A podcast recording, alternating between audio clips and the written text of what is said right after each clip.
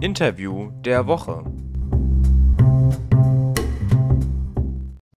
Herzlich willkommen zum Interview der Woche hier auf Politik mit Stil. Ich sitze im Paul-Löbe-Haus und neben dem oder in einer Corona-Distanz natürlich sitzt der Herr Rüdiger Kruse. Er ist Abgeordneter der CDU-CSU-Fraktion, kommt aus dem Bundesland ähm, Hamburg und beschäftigt sich hier im Deutschen Bundestag vor allem mit Haushaltspolitik, Nachhaltigkeitspolitik. Ähm, er ist nämlich Mitglied des Haushaltsausschusses aber er ist auch Beauftragter für maritime Wirtschaft der CDU-CSU-Bundestagsfraktion.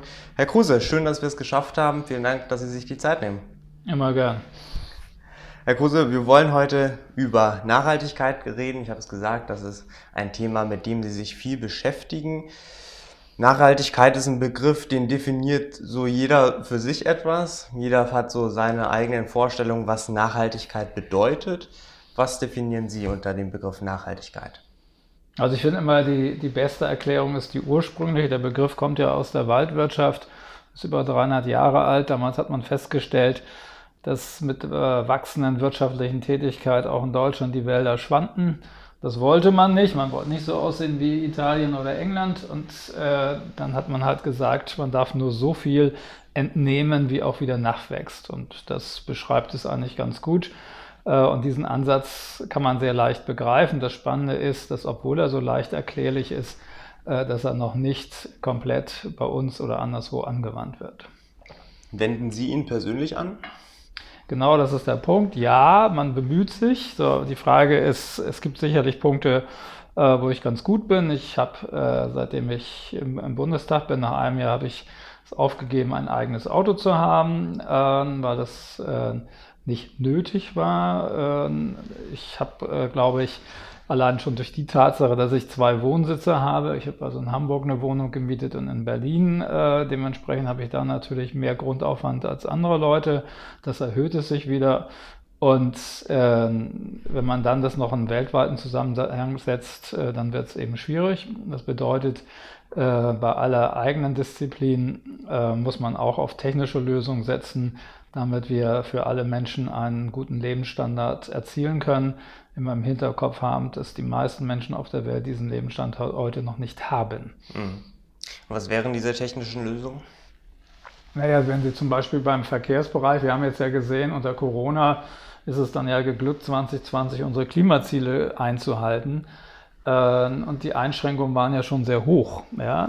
So, die, aber es sind nur die Klimaziele 2020. Die Klimaziele 2050, äh, Zero Emission, würden sie gar nicht hinbekommen. Also äh, keine, keine, kein fossiles CO2 mehr. Das heißt, sie können das mit über Einschränkung, über Verzicht nicht hinbekommen. Und dann kommen zum Beispiel im Bereich Verkehr oder auch Wärme kommen eben alternative Kraftstoffe in Frage das heißt synthetische Kraftstoffe, die über Wasserstoff produziert werden aus erneuerbaren Energien oder sie benutzen direkt Strom, sowohl im Verkehr als auch äh, zum Beispiel bei der Gebäudewärme. Das wären die technischen Lösungen, die sie machen können und die wir auch unbedingt umsetzen müssen. Mhm. Nun, Nachhaltigkeit, dass dieser Begriff, der wurde ja erst in der Politik angewandt, so richtig mit Bewusstsein erst in den letzten Jahren. Welche Nachhaltigkeitsprojekte werden denn zurzeit im Deutschen Bundestag und in der Bundesregierung behandelt? Also als ich 2009 in den Bundestag kam, hatte ich äh, aus meiner Hamburger Arbeit diesen Begriff auch mitgebracht.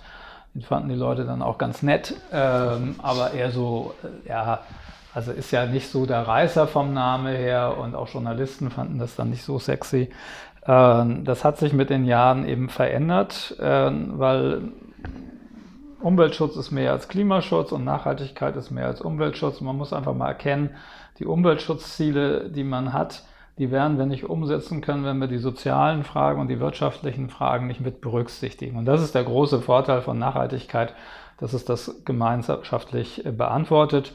Und der große Erfolg war, dass auf Initiative der Unionsfraktion äh, wir im September äh, nicht nur die, äh, die Sitzungstage zum Thema Nachhaltigkeit verwandt haben. Es hat es noch nicht gegeben, dass zwei komplette Sitzungstage nur für ein Thema da waren, sondern wir haben eben auch einen Beschluss gefasst, dass Nachhaltigkeit das Leitprinzip unserer Politik werden soll. Und das ist schon sehr viel. Mhm. Genau, Sie haben es gesagt, Nachhaltigkeit ist nicht nur Umweltschutz, nicht nur Klimaschutz, was ja viele damit verbinden. Trotzdem steigen wir doch mal ähm, in den Bereich Klimaschutz ein. Sie sind ja auch ähm, im Umweltausschuss, soweit ich das weiß. Und ähm, wir erinnern uns alle nach den ja, großen Umweltprotesten, Price for Future. Dann gab es auch dieses Klimapaket, 50 Milliarden Euro Klimaschutzgesetz der Bundesregierung. Ähm, gab große Unzufriedenheiten, war sehr kontrovers umstritten, war das Paket. Was sagen Sie? War das richtig? Also es war zumindest ein richtiger Schritt genauso wie der europäische Green Deal ein richtiger Schritt ist. Äh, und äh, was mich besonders gefreut hat, dass wir die Maßnahmen in dem äh, Zusatzhaushalt, den wir wegen Corona im Sommer letzten Jahres gemacht haben, dass dort auch extrem viele Projekte in Richtung Nachhaltigkeit gegangen sind, zum Beispiel die Wasserstoffinitiative. Das heißt, die Haushaltsentscheidungen der letzten Jahre sind deutlich nachhaltiger als die der Jahre davor. Aber mhm. es ist eben noch nicht äh, die komplette Miete. Da muss noch was getan werden. Aber die Entwicklung ist zügig und spät eingesetzt, aber jetzt zügig und genau richtig. Da muss noch was getan werden. Was da muss genau? noch was getan werden. Äh, ein Punkt ist zum Beispiel, dass wir bisher kein, sozusagen kein, kein Kontrollinstrument haben, ob die Dinge, die wir machen, äh, auch wirklich auf unsere Nachhaltigkeitsziele einzahlen. Und deswegen haben wir äh, bei den letzten Haushaltsberatungen im Personalbereich für den Normenkontrollrat Stellen bewilligt, dass die unsere Haushaltsentscheidungen überprüfen und unterlegen mit den Nachhaltigkeitskriterien und so dass wir ein Controlling-Instrument bekommen, um zu sehen, liegen wir da richtig. Das haben wir auch schon bei den Gesetzgebungen gemacht. dass jedes Gesetz, das gemacht wird, muss durch einen Nachhaltigkeitscheck, um damit wir sehen können, äh, ob es auf die 17 Nachhaltigkeitsziele einzahlt äh, oder eben nicht. Das sind schon wichtige Instrumente, äh, die wir da haben. Und zukünftig muss natürlich die komplette Haushaltspolitik, äh, weil über Geld bestimmt man halt viel, muss auf, nach den Nachhaltigkeitskriterien gehen. Mhm.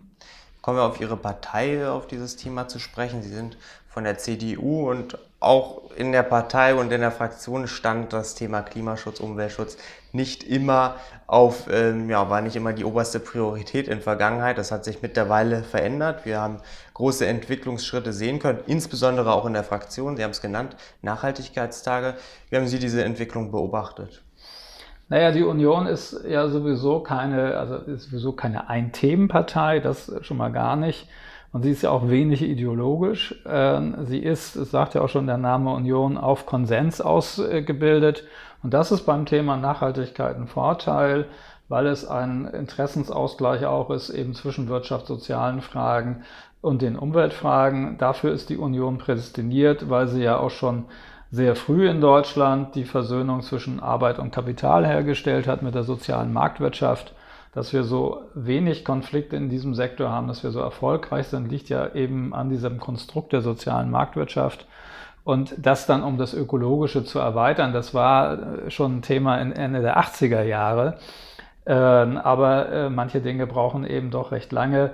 Äh, und jetzt ist es so, dass die Union das auch für sich als Selbstverständnis annimmt. Wir sind nicht die Umweltschutzpartei, äh, aber wir sind die Partei der Nachhaltigkeit.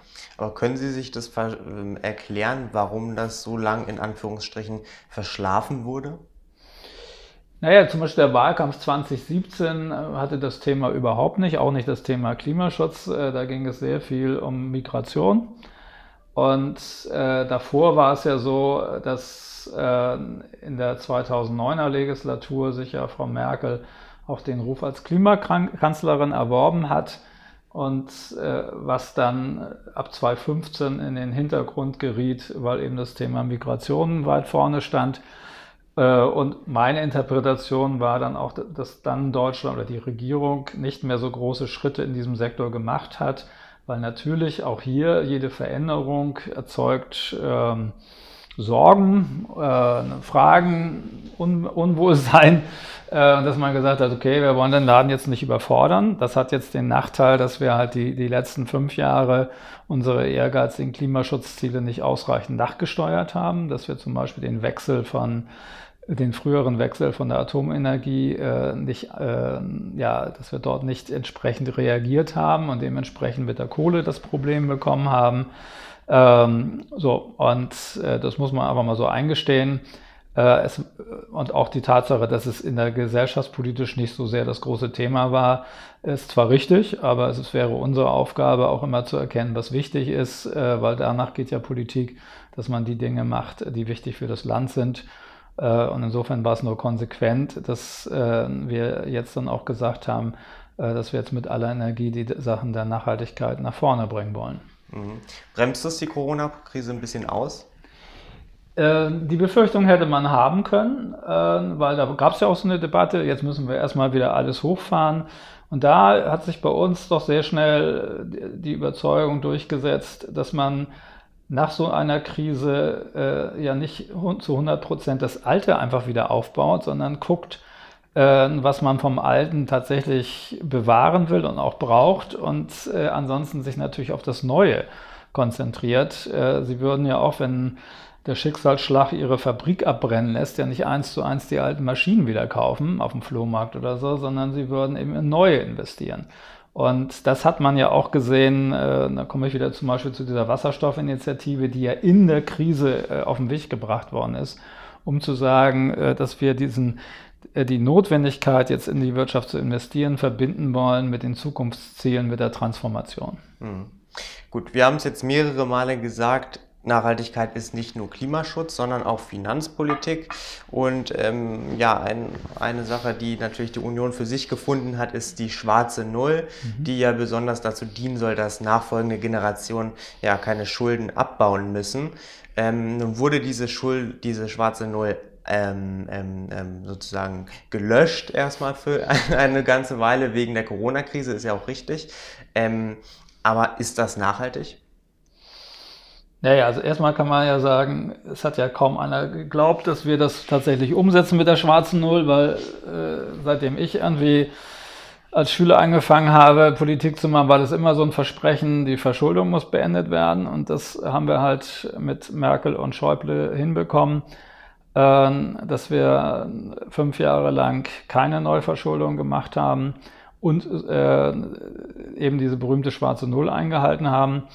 Das war schon mal sehr nachhaltig. So, dann kommt so eine Mega-Krise. Da kann man auch sagen, es ist okay, was zu machen. Und jetzt ist es ja wieder das Thema, nicht nur die schwarze Null, sondern auch das Einhalten der Schuldenbremse, wo sie ja eine gewisse Menge Schulden noch machen dürfen.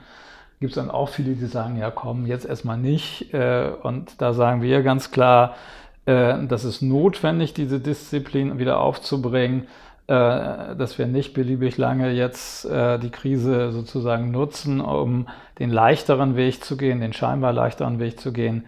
Äh, den Spielraum, den wir jetzt die, die letzten Monate hatten, hatten wir eben auch, weil wir vorher vernünftig gewirtschaftet haben. Sie stimmen also nicht Ihrem Parteikollegen und Kanzleramtschef Helge Braun zu, der sich dafür ausgesprochen hat, die Schuldenbremse weiterhin auch in Zukunft auszusetzen. Nein, da stimme ich ihm ausdrücklich nicht zu. Auch nicht, wenn wir jetzt in der schwersten Krise nach, der, nach dem Zweiten Weltkrieg stecken. Ähm, ich stimme Ihnen vor allen Dingen deswegen nicht zu, weil ich glaube, dass äh, die Analyse nicht ganz richtig ist. Ähm, er wollte ja, das muss man ja auch zugute halten, er wollte einen festgelegten Abbauweg formulieren, um nicht jedes Mal wieder in, in, in Neuverhandlungen äh, zu kommen und Überlegungen, äh, setzen wir die Schuldenbremse aus oder nicht, sagt aber gleichzeitig, wir wissen ja nicht, wie lange uns diese Krise noch beschäftigt. Und wenn, ich nicht, wenn die Krise nicht vorbei ist, ja, dann kann ich äh, auch nicht sagen, wie lange wir äh, noch weiter Schulden aufnehmen müssen. So, und äh, das Gute ist ja, dass sich bisher nach Krisen unsere Wirtschaft schneller erholt hat, als man es eigentlich erwartet hat. Das fängt mit dem Zweiten Weltkrieg an amerikanische Berechnungen hätten, da hätte ich noch als Kind Schutt in Hamburg wegräumen müssen. Ähm, und äh, der Abstand von mir zum Zweiten Weltkrieg ist dann doch äh, ein bisschen länger gewesen. Äh, und da war bei Weitem ja nichts mehr. Äh, und hier bei der Finanzkrise war es genauso. Und insofern glaube ich, dass wir bei jedem kommenden Haushalt das Ziel haben müssen, dass die Schuldenbremse aktiv ist und gilt. Und äh, ich gehe nicht davon aus, dass das komplett für das nächste Jahr gelingt, für 2022. aber für die Jahre danach auf jeden Fall. Das muss das Ziel sein und deswegen darf man sich jetzt nicht irgendeinen Plan machen, wo man die Schuldenbremse für mehrere Jahre schon mal aussetzt. Nun, der Anschein ist ja, dass Nachhaltigkeit vor allem mit den Grünen zu machen ist. So spüren das viele. Sie können das dann gleich widerlegen. Aber ähm, es wird wahrscheinlich sehr vermutlich darauf hinauslaufen, dass es zu einer schwarz-grünen Regierung kommt. Ihr Landeschef Christoph Ploss hat sich ja ganz entschieden gegen eine solche Regierungskonstellation ausgesprochen. Unterstützen Sie ihn dabei? Also ich bin für eine Alleinregierung der Union. So, und ich will auch sagen, warum weil das eigentlich die ehrlichste Variante ist. Äh, Sie werden gewählt mit Ihrem Wahlprogramm. Sie haben die Mehrheit, das heißt, Sie können es auch umsetzen. Wenn Sie es nicht umsetzen, kann jeder Bürger äh, Sie dafür kritisieren und äh, Sie stehen eigentlich schlecht da. Wenn Sie eine Koalition machen, dann können Sie immer sagen, ja, wir wollten ja, aber der Koalitionspartner wollte nicht. Okay. Bei sechs Parteien im Bundestag ist eine Alleinregierung nicht unbedingt das Wahrscheinlichste. So. Und dann gibt es halt für uns, und da bin ich mit Christoph Ploss völlig einig, gibt es zwei Parteien, mit denen wir keine Koalition machen. Das ist die AfD und das ist auch die Linkspartei. So, und mit den anderen Parteien sind Koalitionen möglich. Ähm, und Christoph Ploss hat ja die, die FDP-Variante favorisiert. Ähm, ich habe auch ja hier schon im Bund eine Koalition mit der FDP erlebt, äh, auch in Hamburg eine erlebt. Ähm, das hat alles vernünftig funktioniert, ist gar keine Frage. Es gibt da auch traditionell viele Verbindungen. Ähm, die ist rechnerisch im Augenblick äh, nicht so wahrscheinlich, aber auch das entscheidet sich ja am Wahltag. Äh, so, also ab 18.30 Uhr oder so können wir dann mal anfangen. So, und mit den Grünen wird man dann eben auch bei Koalitionsverhandlungen äh, schauen müssen, ob es eine Schnittmenge gibt.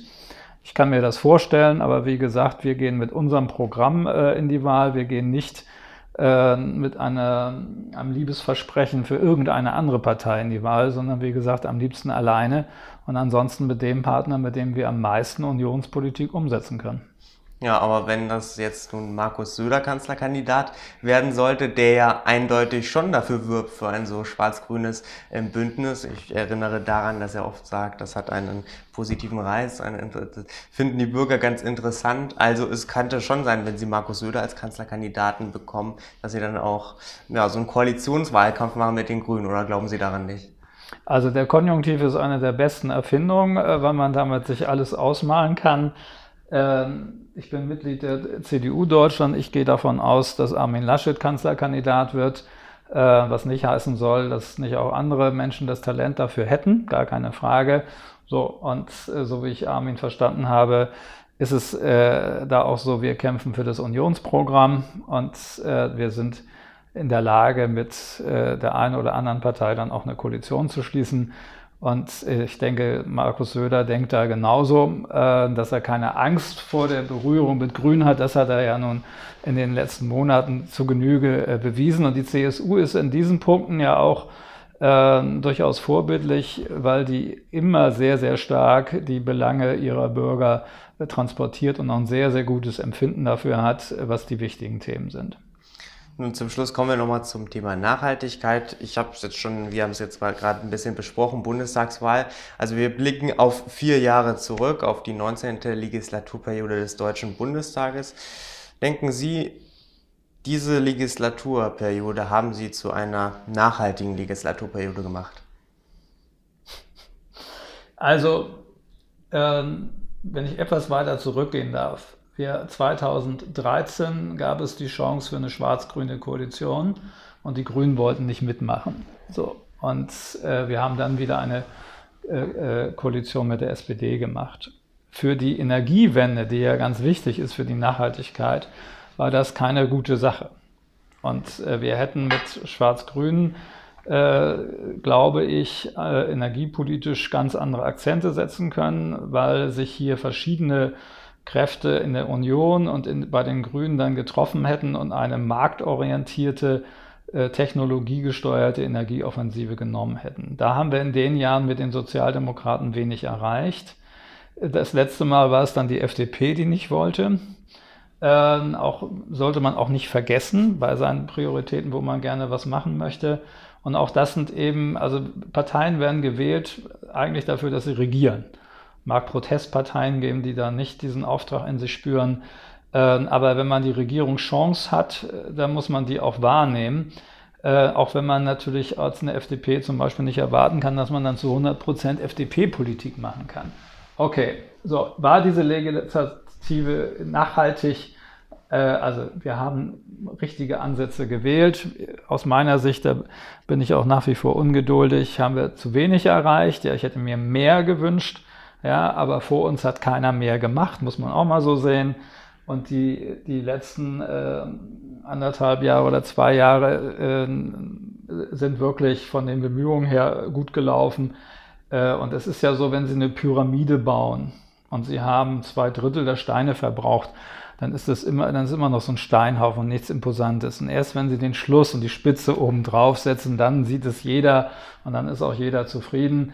Ähm, und das müssen wir jetzt in den nächsten äh, vier Jahren auf den Weg bringen. Ganz, ganz wichtig ist, dass wir inzwischen in weiten Kreisen die Wirtschaft gewonnen haben für den Kurs der Nachhaltigkeit. Und das kann ich mich noch erinnern, war früher anders. Äh, das sehen Sie auch bei der Debatte um so Dinge wie das Lieferkettengesetz, dass es da nicht so ist, äh, Entwicklungshilfeorganisationen gegen Firmen, sondern es gibt viele Firmen, die äh, bei uns auch kommen und sagen, wir wollen das. Ne? Wir wollen das natürlich gerne europäisch, das ist auch klar. Aber wir wollen ein Lieferkettengesetz, weil wir auch sehen, dass wir eine Verpflichtung haben und wir möchten damit auch auftreten können. Und hätten es natürlich auch ganz gerne, wenn es auch der Wettbewerb dann macht. Äh, und insofern gibt es, wenn Sie das BDI-Papier zu den erneuerbaren Energien lesen, dann glauben Sie eigentlich nicht, das ist nicht der Bundesverband der deutschen Industrie von 1980, sondern das ist wirklich extrem zukunftsfähig. Die chemische Industrie, die extrem auf äh, fossile Grundstoffe bisher angewiesen war, sagt heute ganz klar 2050 die Klimaziele, die unterschreiben wir. Und das, was sie heute fordern, ist, sind Rahmenbedingungen, die auch große Investitionen, die sie über 20 Jahre abschneiden, äh, abschreiben, möglich machen. Ja? Und, und das ist ja eine ganz andere Arbeitsvoraussetzung. Das ist nicht, das ist alles Quatsch, das geht nicht, sondern jawohl, äh, da sitzen genauso Leute, die sagen, wir müssen diese Welt nach den Prinzipien der Nachhaltigkeit ausrichten. Und in der Nachhaltigkeit ist ja auch das große Thema Wirtschaft drin. Ja, und jedes, wenn Sie auch heute Investoren sagen ganz klar, Unternehmen, die nicht, nicht nachhaltig sind, die listen wir aus. Die finanzieren wir nicht mehr. Also da sind die Bedingungen echt gut und das heißt, auch da haben wir auch einiges erreicht in dem vielfältigen Dialogen und das müssen wir jetzt äh, in den nächsten Jahren umsetzen das weiter heißt, umsetzen. Das heißt, die Zukunft sieht Nachhaltigkeit, äh, nachhaltig aus, Ihrer Meinung nach? Die Zukunft ist die Nachhaltigkeit, ja. Herr Kruse, ich danke Ihnen für das Gespräch. Ich danke Ihnen.